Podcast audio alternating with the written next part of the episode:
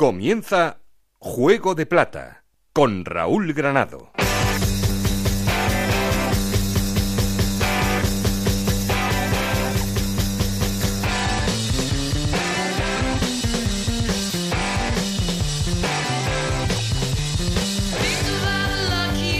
Hola, ¿qué tal? Muy buenas, bienvenidos a Juego de Plata, el podcast de Onda Cero en el que os contamos todo lo que pasa en Segunda División.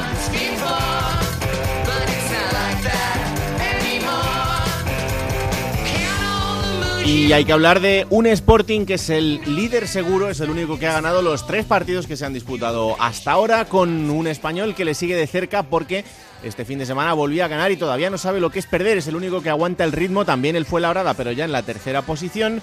Cuarta es una Ponferradina que tiene mucho mérito y que endosaba este fin de semana una de las grandes victorias, ganándole 3-0 al Rayo Vallecano.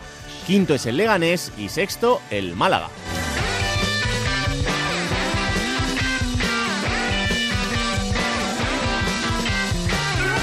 Por abajo, Cartagena, Sabadell, Girona y Albacete son los equipos que están en puestos de descenso a Segunda División B, con un Albacete cada vez más preocupante porque el equipo de Lucas Alcaraz no sabe hacer otra cosa que no sea perder. En las tres jornadas ha perdido los tres partidos y empieza a ser muy preocupante la imagen del conjunto albaceteño.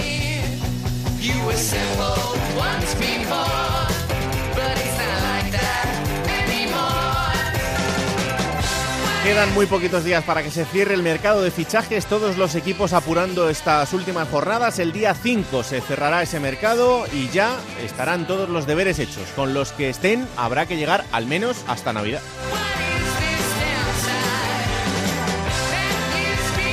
Y como siempre queremos seguir en contacto con vosotros y para eso ya sabéis que tenemos un perfil de Twitter que es arroba juego de plata y un correo electrónico juego de plata gmail.com. Aquí conmigo está el auténtico cerebro de este programa, Alberto Fernández, con Ana Rodríguez en la producción, con Nacho García los mandos técnicos, no estoy solo porque... Esto es Juego de Plata, el podcast de Onda Cero en el que te contamos todo lo que pasa en Segunda División.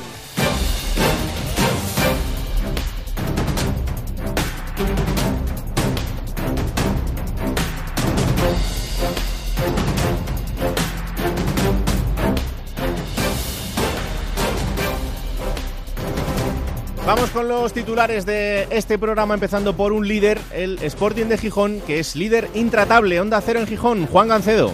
Un misil de Euros Jurjevic sitúa al Sporting fuera de órbita para sorpresa de propios extraños.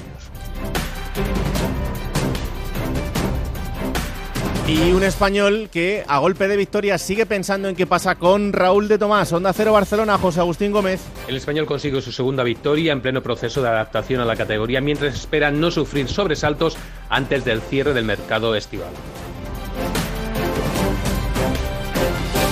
El Almería debuta con victoria y lo hace sumando tres puntos. Onda cero en Almería, Juan Antonio Manzano. Gran victoria de la Unión Deportiva Almería en su estreno en temporada en el Anso Carro de Lugo. 0 a 2. Un Almería que estuvo brillante en la primera parte y sólido en la segunda. Los debutantes Akeche y Akeme fueron los autores de los goles.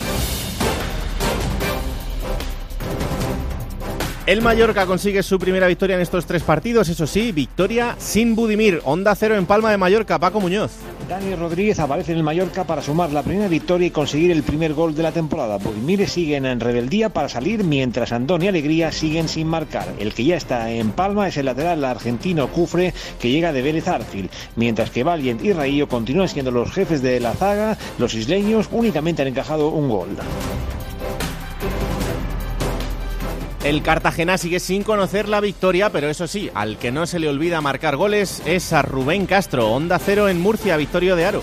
¿Qué tal? El Cartagena fue condenado por la primera parte en Leganés 1-3 con los tres goles encajados en la primera media hora donde faltó contundencia defensiva en el equipo albinegro. Un punto de nueve posibles que se queda como positivo con la buena actuación de Alex Gallar en su debut y con el olfato goleador de Rubén Castro que sigue en plena forma para la categoría.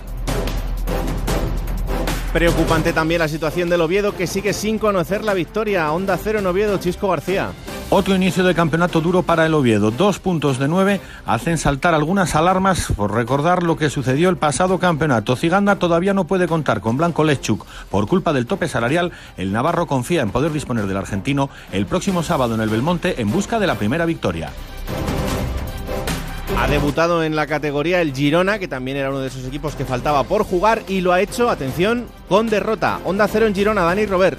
En Girona el titular sería preocupación y básicamente por tres motivos. El primero porque el equipo ha empezado mal la liga perdiendo, el segundo porque todavía faltan fichajes importantes para completar la plantilla después de las salidas que se han producido y lo tercero porque a día de hoy no está claro que Stuani continúe. Panorama complicado a día de hoy. Y un Málaga muy meritorio que le gana 1-0 al Alcorcón a pesar de todos los problemas institucionales. Onda cero en Málaga, Isabel Sánchez. Segunda victoria del Málaga en su debut en la Rosaleda 1-0 se impuso al Alcorcón con gol de Cristian. En lo institucional continúan los problemas entre el ERE y las investigaciones policiales.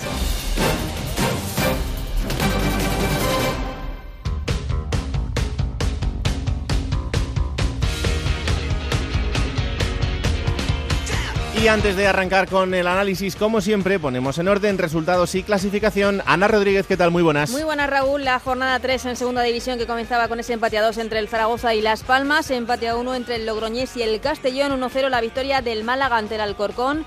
2-0 ganaba el líder el Sporting al Girona, 1-0 victoria del Fuenlabrada ante el Albacete, 0-2 ganaba el Almería en Lugo, 1-0 victoria del Mallorca ante el Sabadell, 3-0 también ganaba la Ponferradina al Rayo Vallecano 0-2 victoria a domicilio del Español ante el Oviedo, 1-2 victoria también a domicilio del Mirandés en Tenerife y 3-1 la victoria con la que se cerraba la jornada del Leganés ante el Cartagena. Con estos resultados, la clasificación comandada en solitario por el Sporting de Gijón con 9 puntos, segundo el Español con 7, los dos en esos puestos de ascenso directo, fue Labrada también con 7 puntos, Ponferradina, Leganés y Málaga con 6, ocuparían los puestos de playoff por el ascenso, séptimo el Rayo Vallecano también con 6 puntos, octavo el Mirandés con 5, el Alcorcón eh, tiene 4 puntos, los mismos que tiene el eh, Castellón y el Mallorca con, 12 puntos, con 3 puntos en el puesto decimosegundo está la Almería, eso sí, el Almería con tan solo un partido, con 3 puntos también están el Tenerife, el Lugo, con 2 puntos está Las Palmas, el Oviedo, con decimoséptimo es el Zaragoza con un punto pero con tan solo un partido,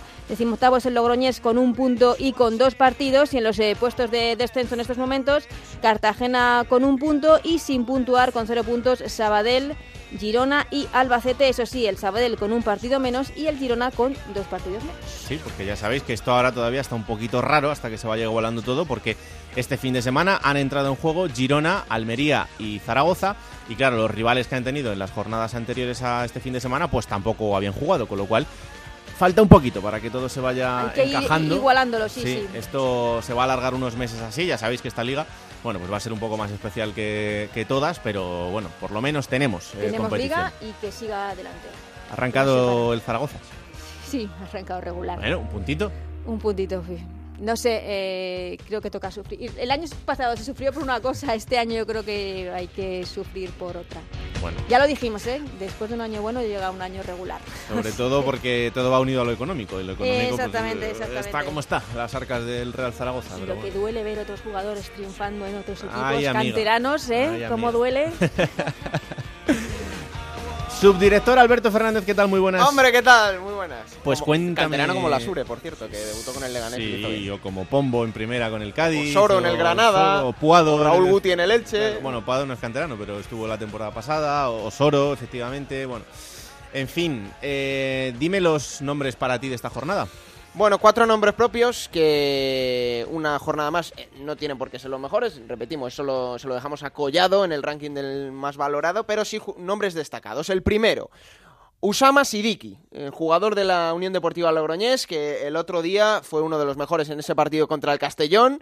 Provocó la expulsión de Galvez, el capitán del Castellón, y además da la asistencia. Este marroquí es muy joven. eh, si diéramos el comentario para Onda Fútbol, podemos decir que es de la sub-23 del Leeds United, pero ahora está en el Logroñés y lo podemos disfrutar aquí. Yo creo que es uno de esos jugadores que le va a sentar bien el cambio de categoría y que va a destacar esta temporada, pero de momento ya lo ha hecho esta jornada. Osama Sidiki, del Logroñés.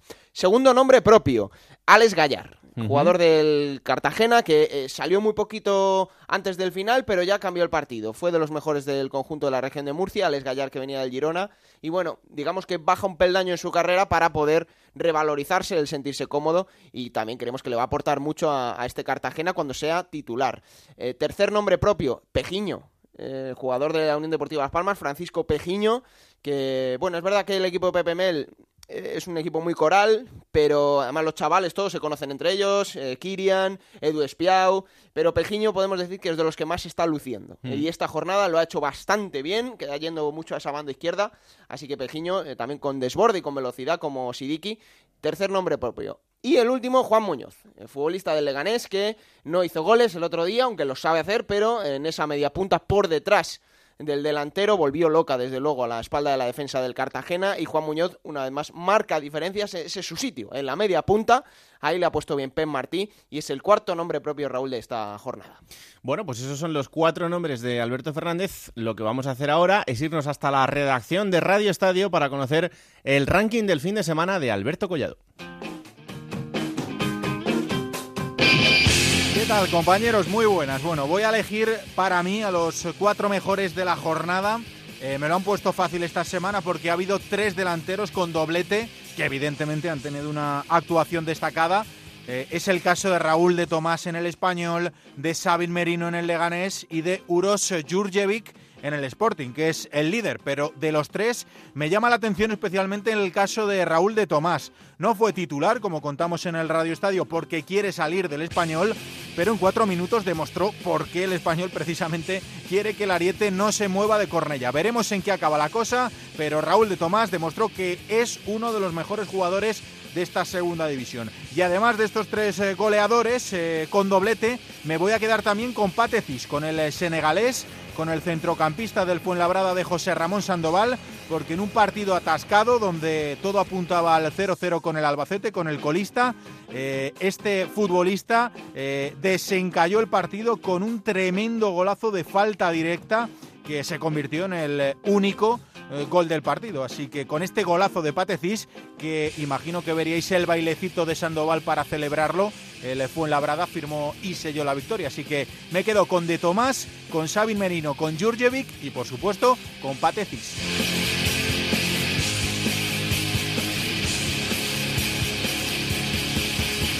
Ahí está el ranking de Collado para esta semana, esos tres delanteros y Patecís, el jugador del Fuenlabrada, y sí, ese bailecito de Sandoval que...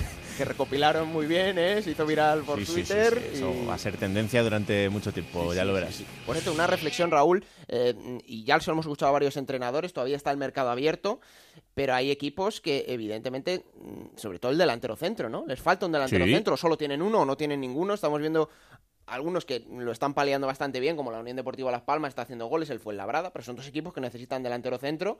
Otro, el Rayo, lo dijo Sí. Iraola el otro día, necesita un delantero. El Mirandés, les falta un delantero como el Comer, entonces se han quejado, es normal, porque va a haber cinco jornadas eh, con el mercado abierto y muchos sabemos que lo van a hacer hasta el último día. Entonces, bueno, pues es, es lo de siempre, ¿no? Pero este año incluso más. El delantero siempre es lo más caro y por eso alguno apura hasta el final para ver qué opciones hay, si hay algún jugador que se ponga nervioso porque no encuentre equipo y por ahí pues encontrar algo un poquito más barato, pero también eh, corres el riesgo de que no encuentres lo que buscas o que tengas que conformarte con la tercera, la cuarta o la quinta opción y luego eh, pues tener que asumirlo, como decimos, por lo menos hasta el mes de enero y que llegue ese, ese mercado de fichajes. Pero bueno, vámonos hasta Gijón porque... Estos sí tienen delantero, ¿eh? Bueno, estos tienen, eh, aunque fíjate lo, lo que han rajado de, de Jurjevic, ¿eh? Juan Gancedo, ¿qué tal? Muy buenas. Hola, muy buenas compañeros. Estoy entrando con ustedes con paraguas abierto, ¿eh? por lo que pueda caer. No, no, no, no, no, no. Yo, yo no tengo nada que decir. Yo solo digo que Jurjevic marcó dos goles, el segundo para mí un golazo y oye, el primero, el primero. el primero. Eh, y a partir de ahora, pues eh, claro, ahora me dirás, ya, pero y a ver ahora cuántos mete. Bueno, no lo sé. Pero el otro día marcó dos que fueron para ganar el partido y para que el equipo siga líder.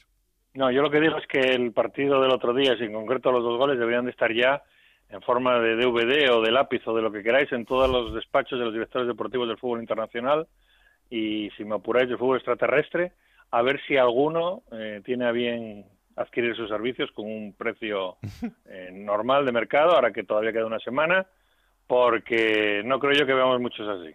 No creo yo que veamos muchos así, sobre todo hace una semana exactamente estábamos hablando de su exquisita, entre comillas, definición en Cartagonova y fíjate tú una y otra. Bueno, pues es eso es Jurjevic, lo que visteis en Cartagonova y lo que visteis el otro día. Capaz de fallar lo infallable, que es lo más habitual, y capaz de meter goles como ese. Alguno metió también, recuerda la media vuelta, eh, alguna volea, alguna cosa espectacular, pero pero a mí no me pero no, no puede ser que no puede ser que David Gallego eh, le haya no sé no sé si enseñado no quizás es una palabra eh, diferente a la que necesitamos pero eh, convencido de que tiene características para hacer otro tipo de cosas y que pueda funcionar esta temporada de otra manera Sí, es la única explicación posible. Y, es posible que sea esa la, la explicación eh, real porque se le ve más tranquilo en el campo, no se le ve pegándose con todos, que recordaréis que estaba todo el día pegándose con los defensas, con los medios, con el árbitro, estaba todo el día igual, ahora se le ve más tranquilo y el equipo juega diferente, juega más al, al espacio, a correr y eso es lo que se le da bien a, a Jurjevic, pero de todas formas eh, tiene una pierna que es de palo, que es la zurda, y tiene una pierna muy buena, que es la diestra. Si el balón le va a la zurda, la va a fallar, si el balón le va a la diestra, la va a meter o la va a fallar. O sea, con lo cual estamos hablando de que de un 33% de posibilidades, un 25%, una cosa así, cada Hombre, vez que encara el portero. Lo que lo que está claro es que ahora mismo pues eh, está en racha y que alargar eso lo máximo posible pues será la suerte para los dos para para Jurjevic y para el Sporting. Eh, lo decíamos la semana pasada al Sporting le vienen ahora dos partidos fuera de casa primero Almería y después Oviedo en, en Tartiere. Eh, va a ser un momento también importante es verdad que todavía queda mucho no pero pero son bueno el Almería eh, todavía una incógnita porque solo le hemos visto un partido eh, aunque ha empezado ganando y el Oviedo no es que ande muy allá pero pero claro son dos partidos fuera de casa Sí, bueno, el equipo está en ese momento en el que empiezas jugando bien, empiezas creyendo en la idea y te lo acabas creyendo y te puedes quedar arriba todo el año, lo cual sería maravilloso, evidentemente. No sé, yo creo que el Cádiz no arrollaba a los rivales el año pasado, ni muchísimo menos. Era un equipo muy fiable, muy sólido, sabía lo que hacía, no se complicaba, sacaba los partidos sobre todo manteniendo puerta cero. Se lo creyó, se lo creyó, se lo creyó y subió. Bueno, pues así ha pasado muchas veces. Ha pasado aquí en el propio Sporting, ya os lo comentaba, hace cinco años con Abelardo. El equipo estaba hecho para lo que estaba hecho, que era salvar la categoría, pero empezó a defender bien, a ir todos a una, a ser muy solidario y perdió dos partidos en todo el año y subió directo. Así que, bueno, pues cosas más raras se han visto en segunda. Yo creo que no sería el sorpresón del siglo que el Sporting pudiera subir. A mí me sorprendería bastante porque creo que es un equipo que está hecho para, para salvar la categoría con tranquilidad y punto. Pero bueno, vete tú a saber si Jurjevic este año mete todas las que no metió los dos años anteriores y Kumic que tuvo buenos minutos y ofreció buenas sensaciones el otro día, pues pasa a ser un estilete por banda y si el equipo sigue defendiendo muy bien, Mariño es siempre un seguro de vida, Pedro se consolida, bueno, pues eh, cosas más raras se han visto. Y a Ya ver sabes Saúl, que- ¿eh? el segundo fichaje del Sporting. También. Sí, lo que pasa es que yo creo que en el caso de Saúl lo va a tener complicado porque está haciéndolo muy bien Pablo García y me cuesta creer que le vaya a quitar el puesto por lo menos a corto plazo. Eh, salvo una lesión o un bajón inesperado de rendimiento, el chaval del filial, que tiene 19 años nada más y que es internacional en las categorías inferiores, ha empezado muy bien, ha empezado muy seguro y yo creo que Saúl García no va a llegar de momento para ser titular. Seguro, vamos, no vas a promocionar a un jugador que no es tuyo, que es mayor, teniendo a uno más joven, tuyo en propiedad y haciendo las cosas bien. El fichaje de Saúl es para, para ver qué va a pasar a lo largo del año, que la liga es muy larga y cualquier cosa puede pasar y no hay mucha profundidad de, de armario, pero pero le va a costar, ¿eh? No creo yo que Saúl García venga para ser titular de mano. Otra cosa es Kumic. Kumic sí, porque no hay mucho donde elegir, pero Saúl, en principio, no le va a costar, ya lo veréis. Bueno, pues así está el líder, así está el Sporting de Gijón. El próximo partido para ellos será frente al Almería. Juan, eh, aprovecha la semana y a ver si la semana que viene te volvemos a llamar. Y yo encantado de aguantar muchos chaparrones y Jurjevic mete 50, ¿eh? Ya, ya, no ya, os ya. preocupéis, ¿eh? Tiene firmado con sangre. Eh, Ese ya. es el argumento de los populistas, pero bueno, Claro, te, lo, claro, co- claro. te lo iré comprando, no sé hasta cuándo, ¿eh? pero bueno, de momento te lo voy a ir Pues, comprando. Puedes hacer dos cosas, meterte en la cueva o lanzar el argumento de los populistas. Ah, Yo eso he es. optado por la segunda. Efectivamente. Un abrazo, anda. Abrazo, chao. Chao, chao. Vamos hasta Barcelona porque el Real Club Deportivo Español ganaba 0-2 al Oviedo este fin de semana eh, con dos goles de Raúl de Tomás y eso era noticia porque Raúl de Tomás empezaba el partido en el banquillo. Lo contaba José Agustín Gómez y lo contábamos en Radio Estadio. El delantero eh, tiene intención de salir, por eso ha cambiado su agencia de representación. Dejaba a Ginés Carvajal, que es el representante que ha tenido durante toda su vida, para fichar por la agencia de Jonathan Barnett, el eh, representante de Gareth Bale. Eh, ¿Por qué? Bueno, pues con la intención de que le busquen esa salida que quiere el delantero del español.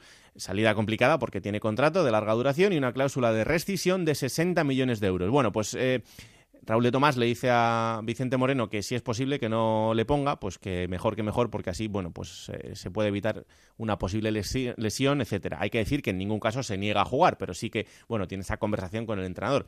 Claro, ¿qué pasa? Que el partido va 0-0 y cuando Vicente Moreno mira al banquillo dice, pues oye, eh, métete para adentro porque necesito goles. Y efectivamente los consiguió porque se convirtió en el, en el protagonista absoluto del partido con esos dos goles que le dan la victoria. Más o menos creo que es así. José Agustín Gómez, ¿qué tal? Muy buenas. Hola, muy buenas, Raúl. Va la cosa encaminada por ahí, ¿no? Sí, sí, sí. En ningún momento el jugador se niega a jugar. Hmm. Él tiene contrato con el Real Club Deportivo Español. Otra cosa es que si se puede evitar una lesión, porque él ha cambiado de representante, está buscando una salida, que si se puede producir en el mercado de verano, mejor que si se produce en el mercado de invierno. Lo que pasa es que el factor tiempo ahora mismo juega en contra de Raúl de Tomás. Sin embargo, eh, Jonathan Barnes es uno de los eh, representantes más importantes del mundo, tiene puertas abiertas en todas las ligas eh, mundiales y por ahí vamos a ver si de aquí al día 5 Raúl de Tomás deja el español o no. Eso sí, el Club Blanquiazul no lo va a poner nada fácil. Ahora mismo se remite a la cláusula de rescisión y veremos si aparece un club que ponga sobre la mesa una cantidad lo suficientemente atractiva como para que el español la acepte y con ese dinero pues intentar fichar un sustituto de garantías a Raúl de Tomás porque si se va Raúl de Tomás se marchan muchos goles. Hmm, eso está claro y evidentemente es uno de los eh, hombres importantes del proyecto del, español. Eh, ahora también habrá que analizar y eh, imagino que bueno, por lo que conozco a Raúl de Tomás, que es una persona eh, reflexiva y que analiza mucho lo que pasa en, su carrera, él cuando llega a Barcelona dice que en el Benfica no había encontrado la felicidad, que no había encontrado su sitio y que por eso decidía, decidía hacer ese cambio y que esperaba encontrar todo eso en Barcelona. Eh, no sé muy bien qué ha podido pasar para que no encuentre eso en Barcelona. Imagino que está en segunda división. Claro, claro. Eh, imagino que lo único es que pase porque el descenso de categoría, pero claro, el descenso de categoría eh, no es una cosa que caiga del cielo, es una cosa que podía ocurrir y de hecho cuando él llega al español la temporada pasada en el mes de enero la situación del equipo ya era complicada. Sí, pero que quiera salir al extranjero otra vez. Es que... Eh, claro, es lo que no se, no se casa muy bien con lo que tú estás diciendo. Claro, eh, llegas a un club, firmas con un contrato de larga duración, eh, con un salario yo creo que... 6 millones brutos. Es que es una cosa... Eh, que se ha rebajado, ¿eh? Sí, claro, ahora se rebaja por el descenso de categoría, pero que sigue siendo muy elevado. Entonces, bueno, yo puedo entender que Raúl de Tomás ahora piense que no es delantero para jugar en segunda división, pero en fin, es que eh, después de lo que hizo en Vallecas, eh, todo apuntaba a que su futuro podía ser bastante diferente, pero luego no ha seguido demostrando eso. Y en el español ha pasado lo mismo, porque empezó muy bien, pero recordaréis que en lo que ha sido el regreso a la competición post-COVID, eh, cero goles. Sí, sí. Eh, claro, la aportación de Raúl de Tomás eh, también es cierto que ha estado algún partido lesionado, pero no ha visto portería. Es decir, ha estado tan mal como ha estado el equipo. Las lesiones también forman parte de, su día a día, porque lleva mucho tiempo arrastrando esas molestias en, en la rodilla, que probablemente en su etapa en el Rayo se agravó bastante más porque muchas veces forzó para jugar, luego él aprendió que a veces pues no podía hacer ese tipo de, situaciones porque era algo que se le podía convertir en más o menos crónico y, es que le está pasando. Entonces, bueno, pues eh, el rendimiento la verdad es que no ha sido el, el que esperábamos todos y imagino que ni siquiera el mismo porque es una persona bastante exigente consigo mismo. Aquí ha estado la mayor parte de la pretemporada, por llamarlo de alguna manera pretemporada, muy pocas semanas, prácticamente sin jugar en los amistosos, precisamente por, porque arrastra molestias.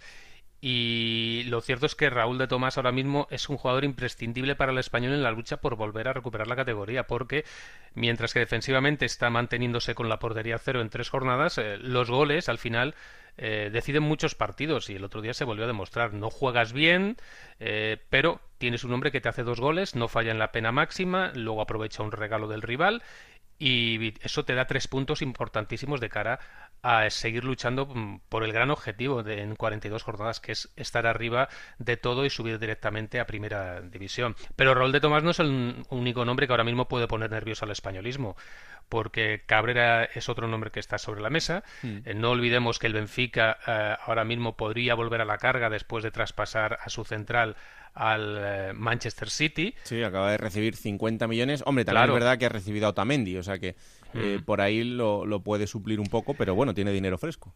Un Benfica que ofreció 9 millones más uno en variables y el español lo rechazó, quería 15 como mínimo.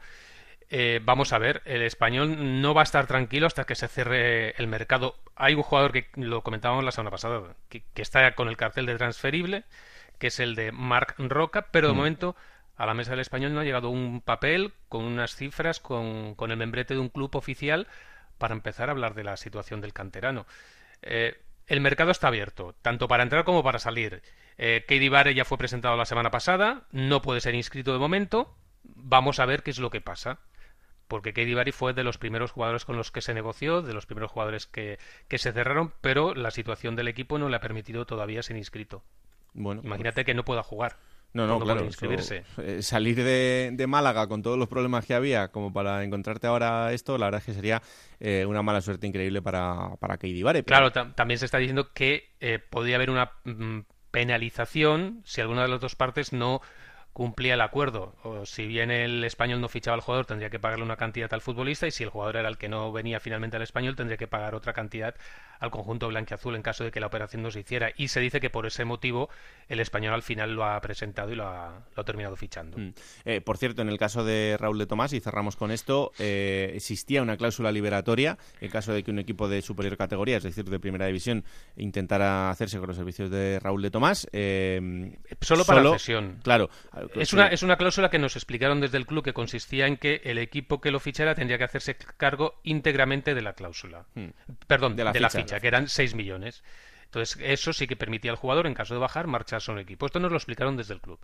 Y ahora se dice que esa opción ya, ya ha caducado. Claro, o sea y que, que- quien pase por aquí tendrá que pagar. si es cierto ese interés del Sevilla, que además, por lo que a nosotros nos consta, eh, bueno, estaba en esa lista de, de nombres, pero también nos han dejado bastante claro que si hay que pagar algo, el Sevilla no va a entrar en esa pelea. Por tanto, eh, como si hay que pagar, porque el equipo que quiera Raúl de Tomás tiene que negociar con el español. El español, imagino que querría recuperar eh, al menos la inversión que hizo, esos casi 25 millones de euros, de los que, por cierto, eh, en el traspaso de Raúl de Tomás, si se produce, el Benfica se llevaría el 20%, eh, con lo cual el español tiene que sacar una cantidad importante, pues el Sevilla ni se lo plantearía. Pero si algún equipo eh, se lo plantea, que sepa que tiene que negociar, porque esa cláusula ha caducado. Así Ahora mismo esos equipos están fuera. Claro. Fuera de la Liga Española. Lo próximo del español será enfrentarse al Sabadell el fin de semana, así que veremos qué pasa porque el equipo, por lo menos el fin de semana, ha vuelto a ganar, que es una buena noticia y está segundo en la clasificación. José, hablamos la semana que viene. Un abrazo. Igualmente. Chao, el chao. otro día leía Raúl una comparativa de Stuani con Raúl de Tomás, ¿no? Que bueno, puede ser un año de reivindicación para él, que se revalorice en segunda división. Stuani se hinchó a goles el año pasado. Claro, hay una diferencia. Stuani tiene 33 años Claro. y Raúl de Tomás tiene 25. Hmm. Quiere decir que el techo de su carrera todavía está más lejos y, y es normal pensar que el jugador quiera tener tenga más ambición. Pero eh, Lo que no es pasa es, fácil. que eso ya le pasó en Vallecas. Quiero decir, esa temporada ya dio un golpe encima de la mesa. Pero ¿por qué es Raúl el Tomás Ra- el que Raúl de. Tomás que conocemos? Por el del Rayo Vallecano. Claro. Y luego tuvo esa gran oportunidad, primero de renovar el contrato con el Real Madrid, después de irse al Benfica.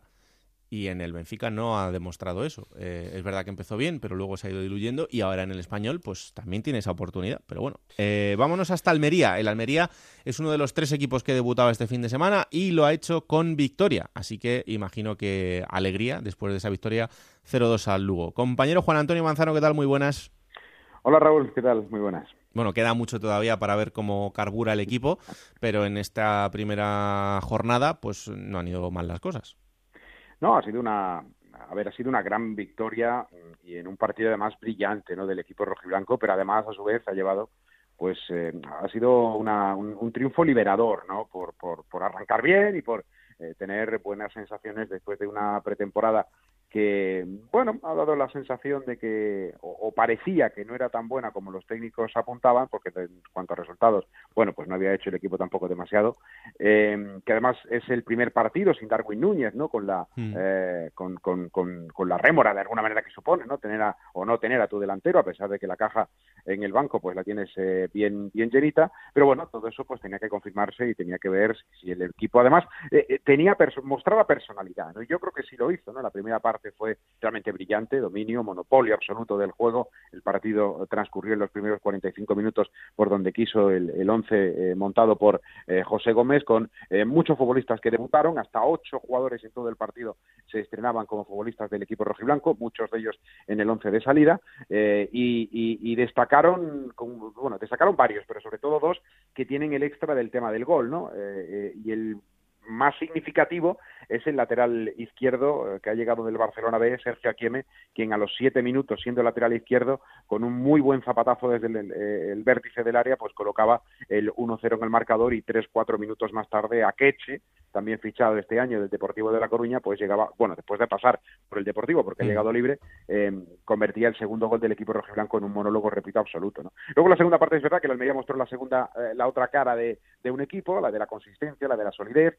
También es verdad que el propio Aquieme, que tuvo a Cara y la Cruz, marcó un gol, estuvo muy bien, pero luego cometió un error gravísimo, eh, viendo una segunda amarilla en una acción innecesaria por agarrar de la camiseta en una zona de medio campo que no tenía demasiado peligro, y eso permitió, eh, de la necesidad virtud, eh, permitió que el equipo rojiblanco mostrara con uno menos pues la fortaleza, ¿no? Y fíjate que el Lugo, que la segunda parte estuvo mejor, solo tiró una vez a puerta Cristian Herrera y fue incluso por eh, en el exterior de los tres palos, ¿no? Del guardameta georgiano Macariche, con lo cual al final, bueno, pues el saldo es muy bueno en prácticamente todos los aspectos de este nuevo Almería de momento sin Darwin y a la espera de lo que esta semana pueda traer el mercado. Eso te iba a decir, que si se espera algo más por allí se espera un delantero centro, porque la Almería se ha traído Otro equipo que no he dicho y también necesita delantero, fíjate.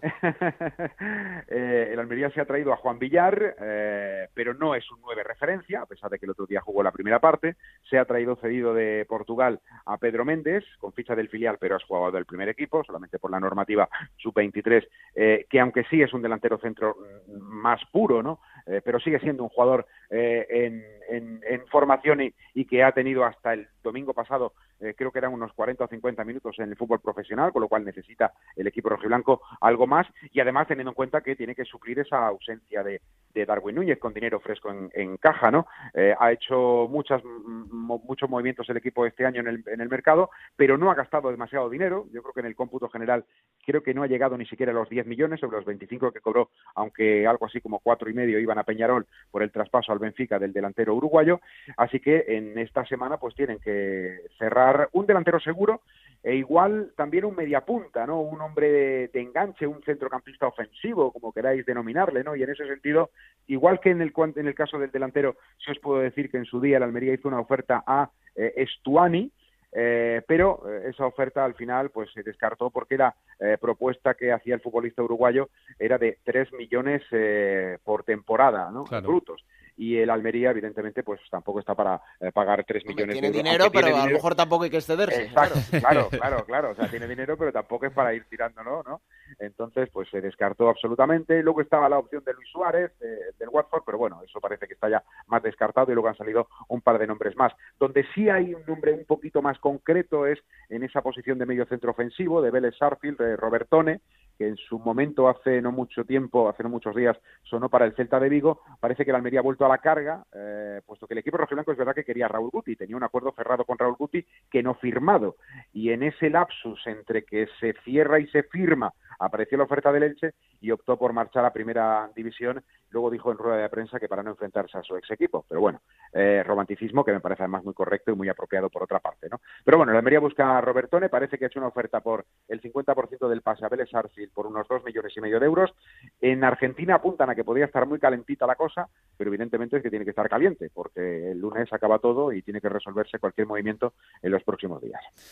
Bueno, pues eh, lo siguiente en lo deportivo para la Almería, como decíamos, será recibir al Sporting de Gijón, así que veremos qué pasa este fin de semana y ya veis, pendientes del mercado. Gracias Manzano, un abrazo. Un abrazo. Por cierto, Raúl, hablando de delanteros, me apunta Yendi Hernández, que ya lo ha contado él en un acero Tenerife, Fran Sol, delantero que conocemos todos, que ha estado en el Dinamo de Kiev, ha estado en Holanda, podría recalar en el conjunto chicharrero, lo tiene bastante avanzado, así que sería un muy buen delantero para la categoría. Desde luego que sí.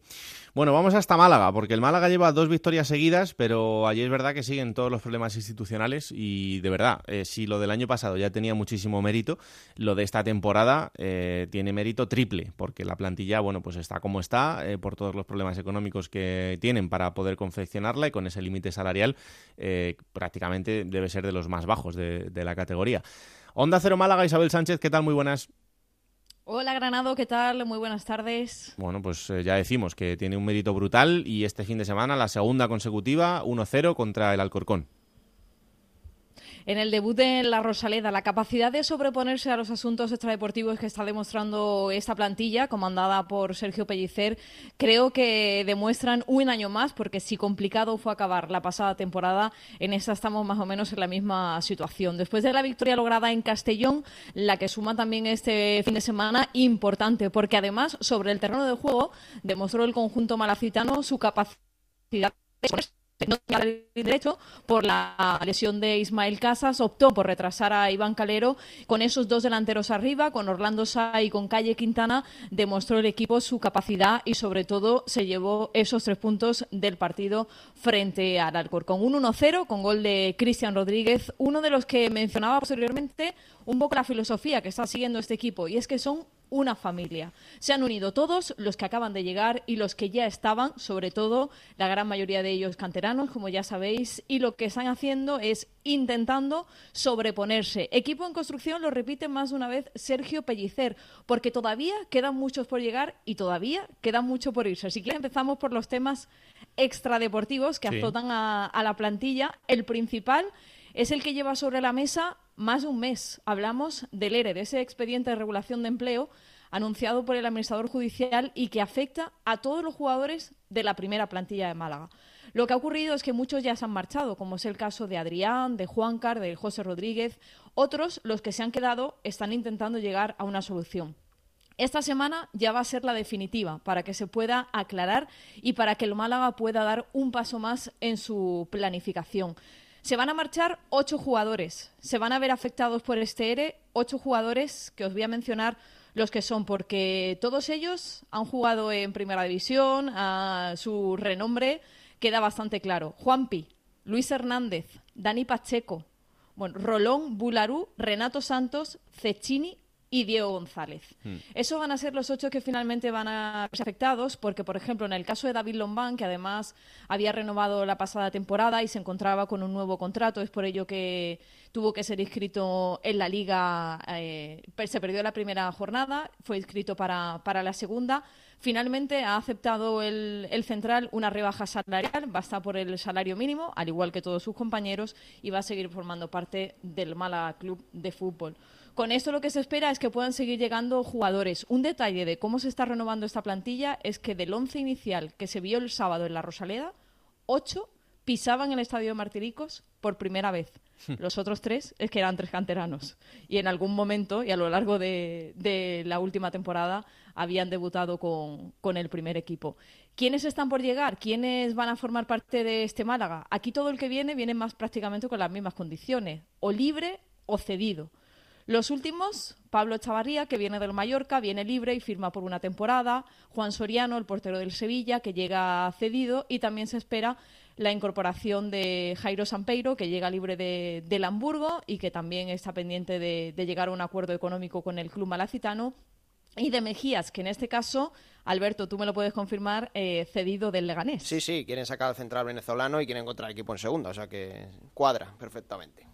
Y los cedidos que llegan, bueno, pues eh, en su gran mayoría aquellos que tenían un salario alto, pues el club del que proceden se hace cargo de la gran mayoría de su ficha, porque esta plantilla se va a formar con dos millones de euros. Raúl, estoy segura que de las más bajitas de toda la categoría, ¿no? Pues sí, la verdad es que seguramente, como decimos, de lo más bajito, más bajito que hay.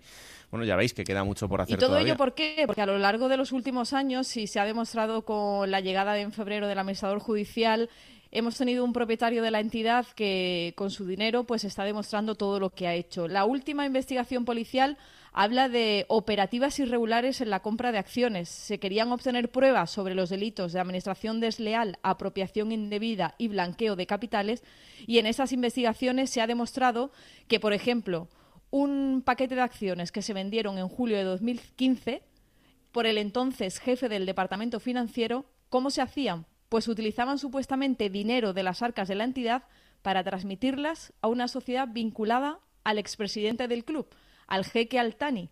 ¿Y qué significa esto? Pues con un dinero lo saco de un sitio, lo meto en otro, pero finalmente lo que estoy haciendo es una operación fraudulenta. También se han demostrado en la venta de vehículos, se han demostrado en facturas, se han demostrado operativas irregulares en, gastos, sobre todo porque gastos particulares que no venían a hacer otra cosa que mantener al jeque y a su familia con el dinero del club. Siete millones de euros es el préstamo que mantiene todavía. ¿eh? Bueno, pues eh, ya veis que los líos de Altani van a seguir todavía unos mesecitos por delante. Eh, ojalá que en poco tiempo pueda estar todo regularizado y con esta gente con las manos muy lejos de las arcas del club malagueño. Isa, este fin de semana no te puedo desear suerte. Rayo Vallecano Málaga, sábado 9 de la noche. A partir de ahí, toda la suerte del mundo. Un abrazo. Gracias, un abrazo. Chao chao, eh, porque tenemos a un protagonista esperando precisamente del Málaga y es además uno de los canteranos, uno de los jugadores de moda en Málaga, es Ramón Enríquez. Hola Ramón, ¿qué tal? Muy buenas. Hola, buenas tardes, ¿qué tal? Pues muy bien, encantados de recibirte aquí en Juego de Plata. ¿Qué tal? ¿Cómo va la semana? Bueno, la verdad que, vamos bastante bien. Después de una victoria, pues bueno, ya sabes que, todo sabe mejor. La verdad es que sí, el equipo ya eh, sumando dos seguidas, ¿no? Que al final eh, es verdad que esto acaba de arrancar, pero, pero oye, qué mejor manera, ¿no? Sí, la verdad, bueno, eh, acaba de empezar la liga, pero, pero estamos empezando en buena dinámica de, juego positivo, de sensación positiva y es para estar contentos y, para seguir trabajando a tope. Hmm. Eh, a tus 19 años imagino que este arranque liguero también está siendo especial para ti, ¿no? Porque verte ya con la dinámica del primer equipo, es verdad que el año pasado ya ibas alternando, pero eh, el verte ahí ahora ya todos los días con ellos, eh, imagino que será ilusionante. Imagínate, imagínate, bueno, lo que se siente que llevas toda la vida en el club y y que poco a poco pues va metiendo la cabeza y, que ahora mismo pues es verdad que estoy viviendo un buen momento. Mm. El año pasado ya decíamos que el Málaga tenía un mérito brutal por todo lo que había sucedido, pero lo de este año también tiene pinta de ser un, reto importante. Sí, la verdad que en estas situaciones eh, las cosas se vuelven un poco complicadas, pero pero la verdad que tanto el equipo como el entorno que lo rodea vamos a una y, y ahora mismo pues se están dando los resultados. Oye, y que siempre hay que mirar eh, el vaso medio lleno, ¿no? Lo, bueno de todo esto es que vais a tener la oportunidad, pues eh, todos los chavales que, lleváis ahí un montón de años y que sabéis perfectamente lo que es el club y que ahora tenéis oportunidad de demostrarlo. Sí, para nosotros, para los canteranos sobre todo, esto es una oportunidad de oro y, bueno, nosotros estamos trabajando a tope para que el míster vea que, puede contar con nosotros. Mm, bueno, y si encima metes golazos como el que metiste el otro día contra el Castellón, pues ya Claro, apaga y vámonos. sí, sí, la verdad que, fue un buen gol, sí. Pero dime la verdad, ¿tiraste o era un pase? Bueno, la verdad es que intenté buscar el centro. Intenté buscar el centro, y pero bueno, pero al final se coló y, la verdad que, que súper contento. eres demasiado sincero. Tú tienes que decir que eso estaba pensadísimo todo y que hiciste lo que querías hacer. Claro, hay que echar un poco más de cara, ¿no? Claro, efectivamente. Pero escucha, ¿es verdad lo que he leído? ¿Que algún entrenador eh, te dijo que, no le dieses tanto con el exterior? Sí, sí, bueno, eh, la verdad que juego, no es que no diese tanto con el exterior, pero que, que intentase asegurar unas ciertos pases para no darle con el exterior y que, y que bueno, que siempre una pérdida por haberle dado con el exterior pues queda un poco como no es lo mismo que perderlo de otra forma, ¿sabes? Ya. No, sí, que, evidentemente te lo decían en lo positivo, ¿no? Para, para tu crecimiento, pero claro, eh, viendo el gol del otro día, yo te diría que, que le des más con el exterior, ¿eh? sí, sí, yo, bueno, yo voy a seguir dando con el exterior porque, porque bueno, un recurso. Claro, evidentemente. Em, bueno, y en este momento de Dulce, estás entre los 55 mejores jugadores jóvenes de España. Eh, los compañeros de Fútbol Draft, que son los que se dedican a hacer esto y además lo, hacen genial todos los años, eh, te han metido ahí con jugadores increíbles. Eh, todavía queda el corte de 33 y luego el de 11, pero, pero estás ahí. sí, la verdad que, que, muy contento por, por, poder estar entre tantos jugadores que hay en España y estar en esa lista y bueno, ya estar ahí es un motivo pues para estar contento y para seguir trabajando. Mm. Em, eh, Ramón, y para ti que eres de, un pueblo de Granada, de, de y que llevas eh, ya mucho tiempo fuera de casa, eh, ¿qué estás suponiendo ahora en esta temporada tan rara y después de, todo lo que ha pasado con, con, la pandemia y del fútbol post-confinamiento que estamos llamando? Em, ¿Está siendo también un poco más especial esta temporada fuera de casa? esta temporada está siendo ahora que estamos empezando bastante buena. Bastante buena porque todo esto es nuevo, nuevo para mí, y han sido muchos años en los que he estado trabajando y en los que he estado pues luchando por, por que estas cosas pasen. Hmm. Y bueno, eh, aparte de que siempre había recordado como la época de la pandemia, de, del post-confinamiento, pues también lo recordaré con cariño porque, porque bueno, porque estoy cumpliendo una serie de, sueños que, que he trabajado mucho para ellos. Claro. Eh, está siendo muy raro y cada vez que hablamos con, vosotros os lo preguntamos, sobre todo los días de partido, ¿no? Esto de ir vestidos desde casa, no utilizar los, los vestuarios. Es casi como el, el fútbol de, de niños de toda la vida. Sí, sí, la verdad que sí. Eh, está siendo un poco complicado porque no es lo típico, pero sobre todo lo que echamos de menos es, la afición, el cariño que, nos dan y los ánimos que eso es lo fundamental del fútbol. Pues que tú has tenido mala suerte porque la Rosaleda llena eh, en, un partido cualquiera y verte ahí de titular, eso tiene que ser increíble, claro. Pero bueno, a ver, eso va a volver, no sabemos cuándo, pero, pero es una pena, ¿no? el no tener ese ambiente. Claro, claro, eso algún día pues tendrá que volver, pero, pero tienes razón, ha sido mirando el lado negativo de la situación, siempre que yo a Rosagueda, la afición me he enamorado de ella y ahora que estoy jugando en el campo y no tenerla, pues un mal sabor de boca. Pero bueno, como has dicho, algún día pues volverá y a disfrutar al máximo. Claro que sí. Eh, este fin de semana venís a Vallecas a mediros al Rayo el sábado a las 9 de la noche. Bueno, equipo complicado y encima vienen de perder, o sea que vendrán cabreados. Eh, sí, en segunda división eh, todo, todos los rivales son complicados, sobre todo fuera de casa, pero nosotros nos fijamos en nosotros, que vamos con mucha ilusión, con muchas ganas, trabajando mucho y, y obviamente puesta en llevarnos los tres puntos. Claro que sí. Eh, los estudios de INEF, ¿cómo los llevamos? Que me han dicho que los has dejado ahí un poquito de lado, ¿no?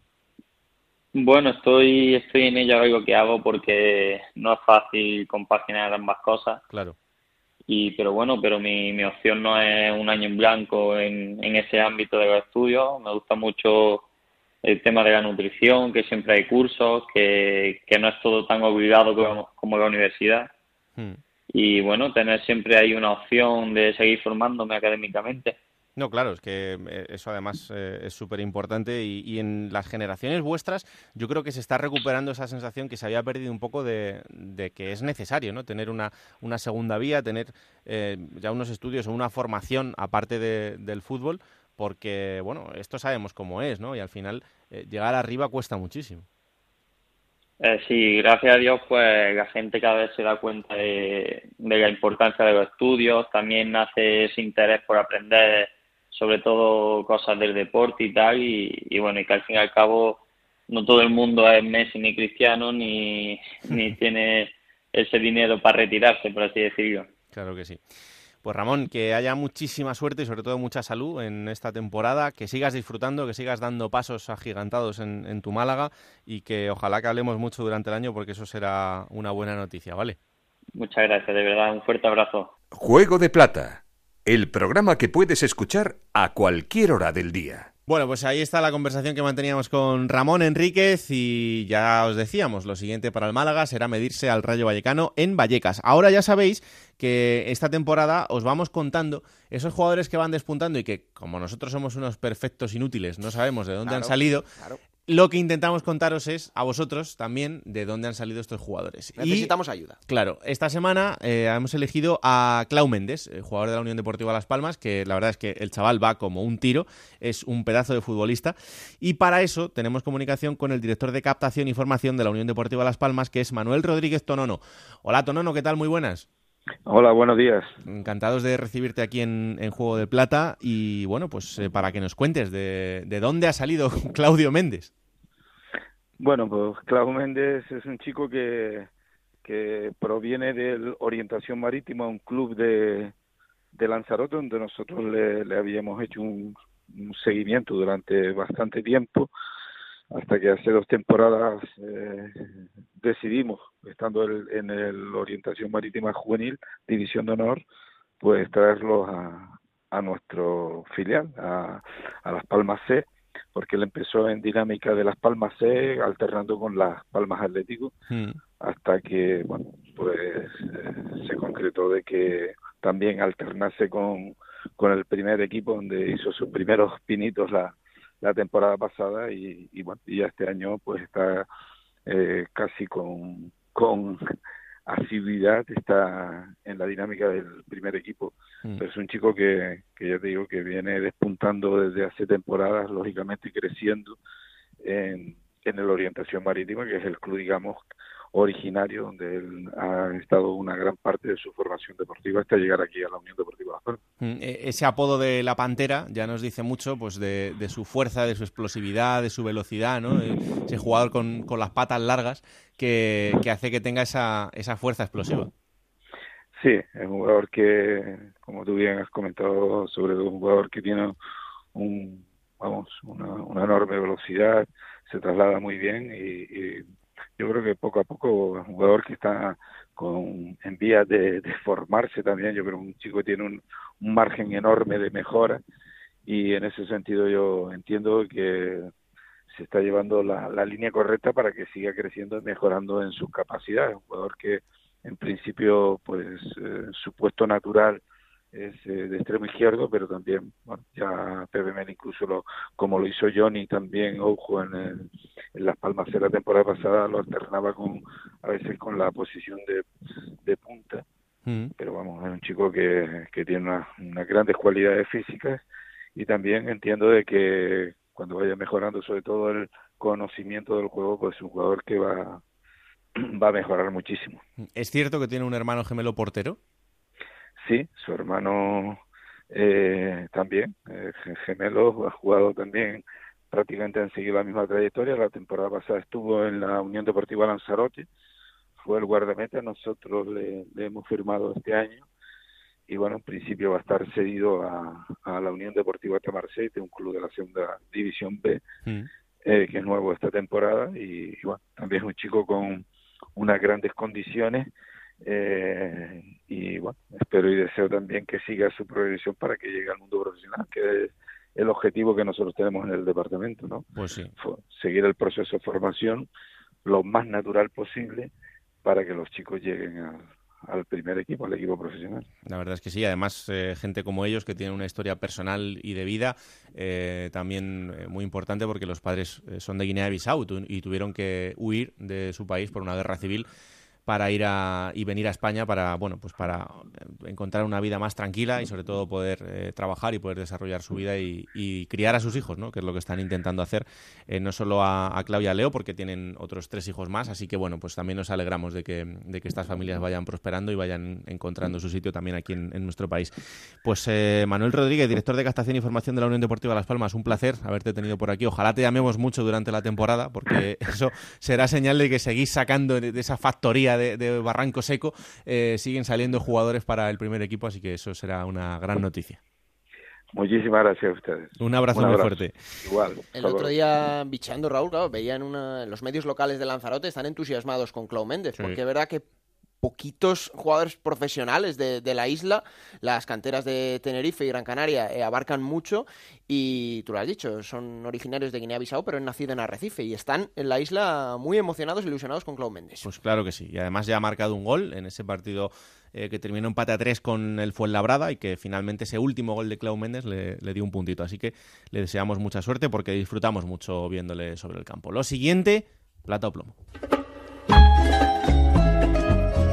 Plata o plomo. Soy el fuego que arde tu piel. Pues venga, tú me dirás. Bueno, la cosa va de entrenadores, ¿eh? Lo he hecho así. Dos entrenadores. Uno en La Plata, ya hemos hablado de él, Sergio Pellicer, porque tiene muchísimo mérito. Es verdad que hay una comparativa lineal con el Sporting de Gijón. Son dos equipos que en malos momentos están tirando de la cantera. Dos muy buenas canteras que tienen, pero Sergio Pellicer lo hemos visto que además está jugando, está compitiendo, que es lo que necesita este equipo con todos los problemas administrativos que tiene. Ha conseguido engranar esas piezas y tiene muchísimo mérito. Y lo que ha hecho esta jornada, pues merece la plata para Sergio Pellicer. ¿Y el plomo? El plomo para el entrenador de un equipo que me está dejando muy plano. Muy plano porque el Albacete y Lucas Alcaraz no dan síntomas de mejoría. Parece una continuidad, Raúl, de lo- la temporada pasada que acabó con el Albacete salvándose a tres minutos del final. Sí.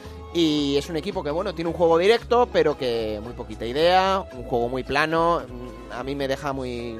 No me muestra nada de fútbol y este Albacete necesita una mejoría altísima para poder competir en segunda división. Así que el plomo para Lucas Alcaraz.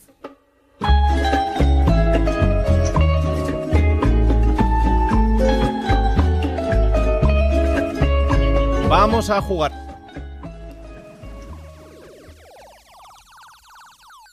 En Onda Cero, la Liga Juego de Plata Hamel, el primer campeonato oficial de Juego de Plata en Futmundo.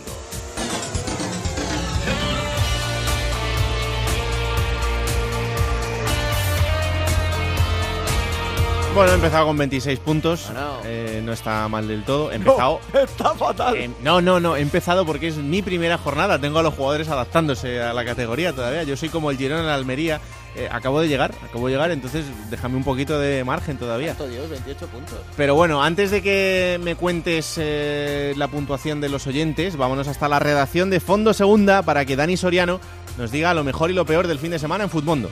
Muy buenas chicos, aquí tenéis a Servidor una semana más comentándoos lo mejor y lo peor de la Liga Smartbank en Mundo. Comenzamos con lo mejor, con Uros Jurjevic, el delantero del Sporting que acabó la jornada con 19 puntos gracias a ese doblete frente al Girona. Encima uno de ellos, el primero concretamente, un golazo que casi rompe el larguero del Molinón. Está en plena forma el serbio que acumula tres goles, al igual que Sain Merino, que esta jornada no acabó con 19 como el serbio, pero sí con 17. Nos vamos con lo peor, con Javi Alonso, menos 8 puntos para el mediocampista del Tenerife en esa derrota por 1 a 2 frente al Mirandés. Apenas jugó 12 minutos ya que acabó expulsado tras revisión del VAR por roja directa por un plantillazo contra Víctor Gómez. Mal partido el Tenerife, sin duda jornada para olvidar para los chicos de Fran Fernández.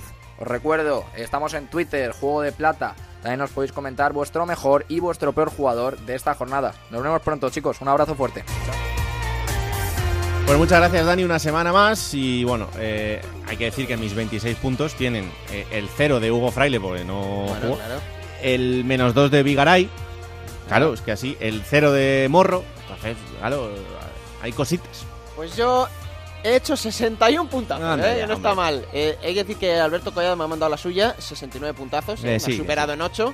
Pero fíjate que no he tenido ningún jugador destacado, pero por ejemplo, 7 puntos de Yuri, 7 puntos de Randy Enteca y 7 puntos de Laure, jugador del Alcorcón, a pesar de la derrota, que bueno, me han hecho auparme bastante en esa clasificación. Hay que decir que quien ha ganado la jornada es Mou Javi, con 108 puntos. En la clasificación general, cambio de líder porque Juanji JSS es con 265 puntos el líder de esta liga de Fumondo Juego de Plata. Con, fíjate, Sabin Merino y Uros Jurjevic en el 11 titular, pues hombre, ¿cómo no va a ganar? Con 19 y 17 puntos, como ha dicho Dani Soria. Así que ahí está la clasificación. Ya sabéis, a seguir jugando con nosotros. ¿Quién te ha dicho que no puedes jugar a ser entrenador de la Liga 1-2-3? Con Juego de Plata, Futmundo y Hamel tienes la oportunidad. No pierdas más tiempo. Únete a la Liga Juego de Plata Hamel y juega con nosotros.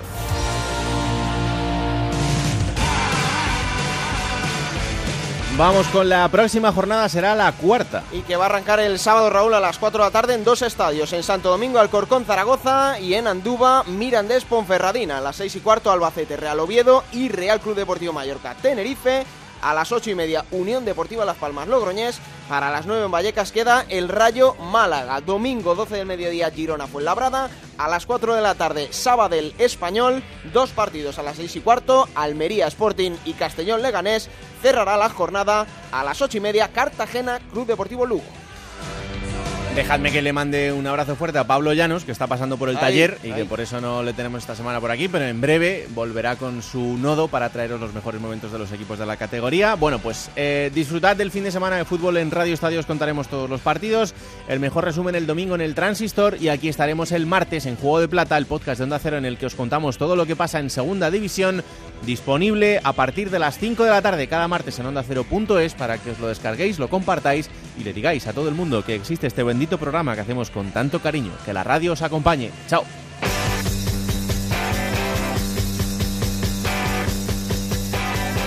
Raúl Granado, Alberto Fernández, Ana Rodríguez. Juego de Plata.